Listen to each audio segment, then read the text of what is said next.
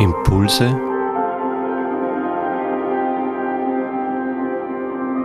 aus der Pfarrgemeinde Hallstatt Obertraum.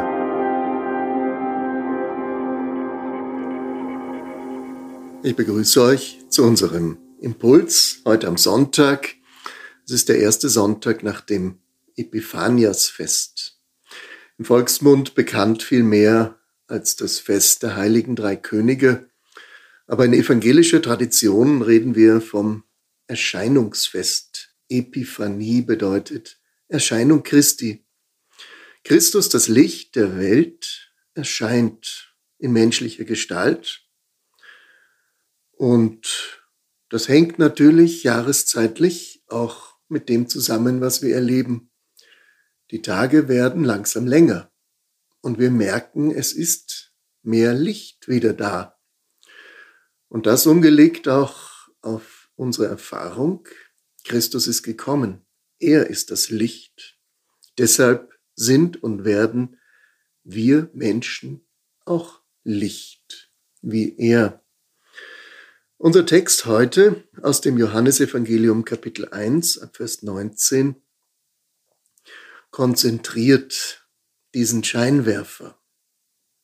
Wir sehen Christus das Licht vor uns. Johannes weist auf ihn hin.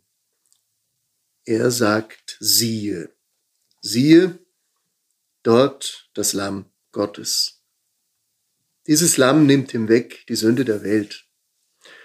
Eine sehr berühmte Stelle, die auch in der Kunst immer wieder gezeichnet wurde. Der lange Zeigefinger Johannes des Täufers.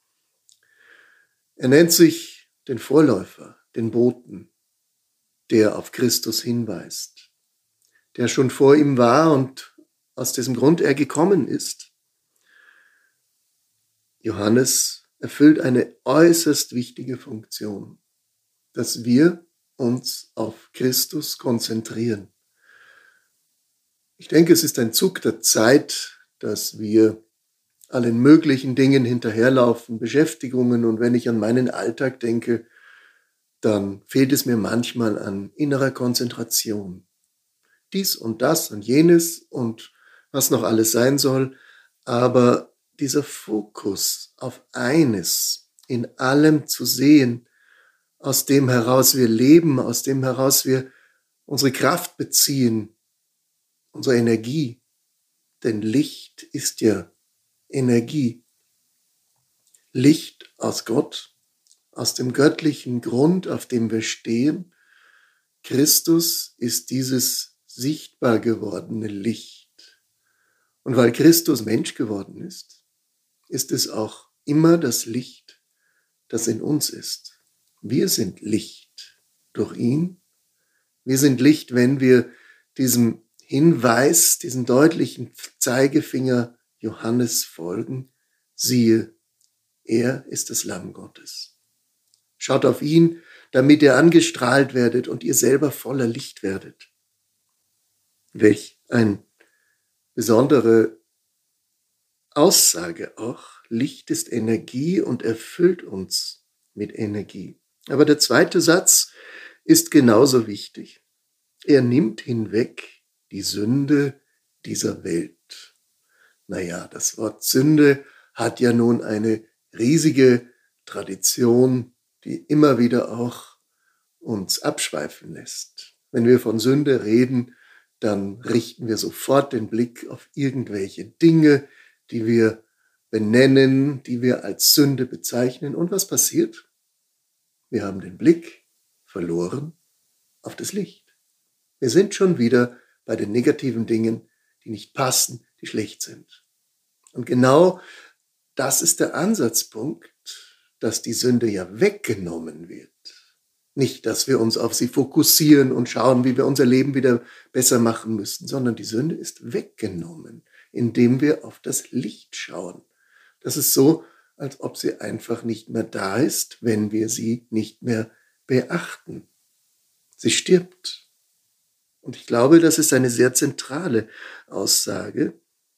Wir beißen uns nicht mehr fest daran, sondern das Licht leuchtet in die Schattentäler des Lebens.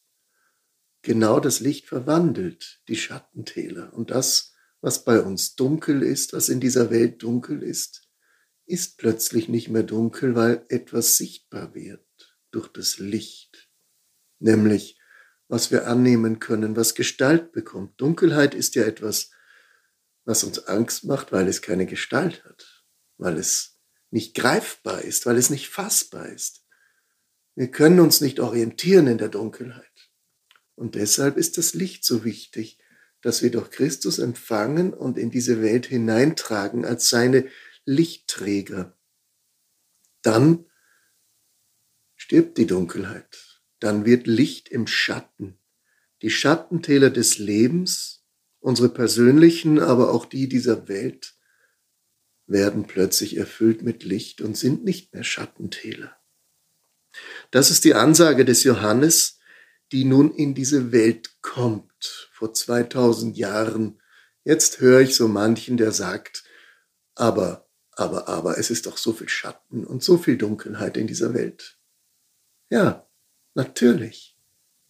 Aber es ist uns nicht gesagt, dass diese Schattentäler einfach nicht mehr da sind. Es ist jetzt unsere Aufgabe, das Licht in sie hineinzutragen. Das ist doch die Aufgabe, die Christus jeden Tag neu in uns Wirklichkeit werden lässt. Weil er gekommen ist, sind auch wir seine Boten. Du bist Licht, erfüllt mit Licht. Und am Ende unseres Textes werden wir hingewiesen auf das Zeichen der Taufe. Johannes sagt ganz deutlich, ich taufe mit Wasser. Wasser der Reinigung, das Abwaschen, das Neuausrichten.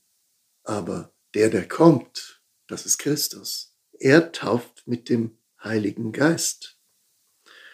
Das heißt, das Licht kommt durch ihn in uns an, weil der Geist dieses Licht lebendig macht in uns.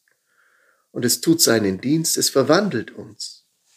Deshalb halten wir nicht mehr fest an den alten Dingen, sondern wir sind schon verwandelt.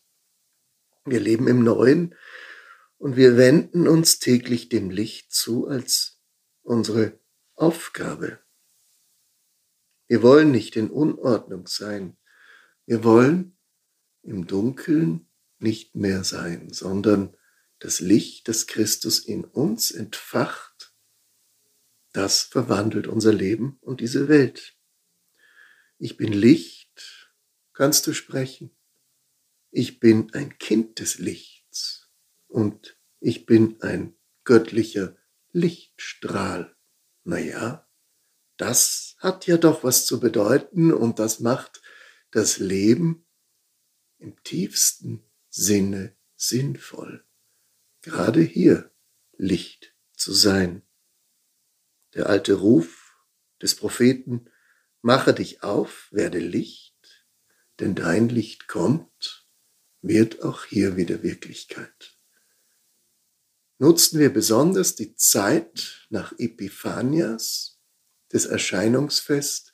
Es sind die wenigen Wochen, die wir besonders uns auf das Licht konzentrieren, bis Maria Lichtmess nach dem alten Kalender, wo wir auch in den Sonntagslesungen und unter der Woche uns ganz besonders auf dieses Licht konzentrieren, dass es uns erfüllt und wir ein Lichtschein sind in dieser Welt.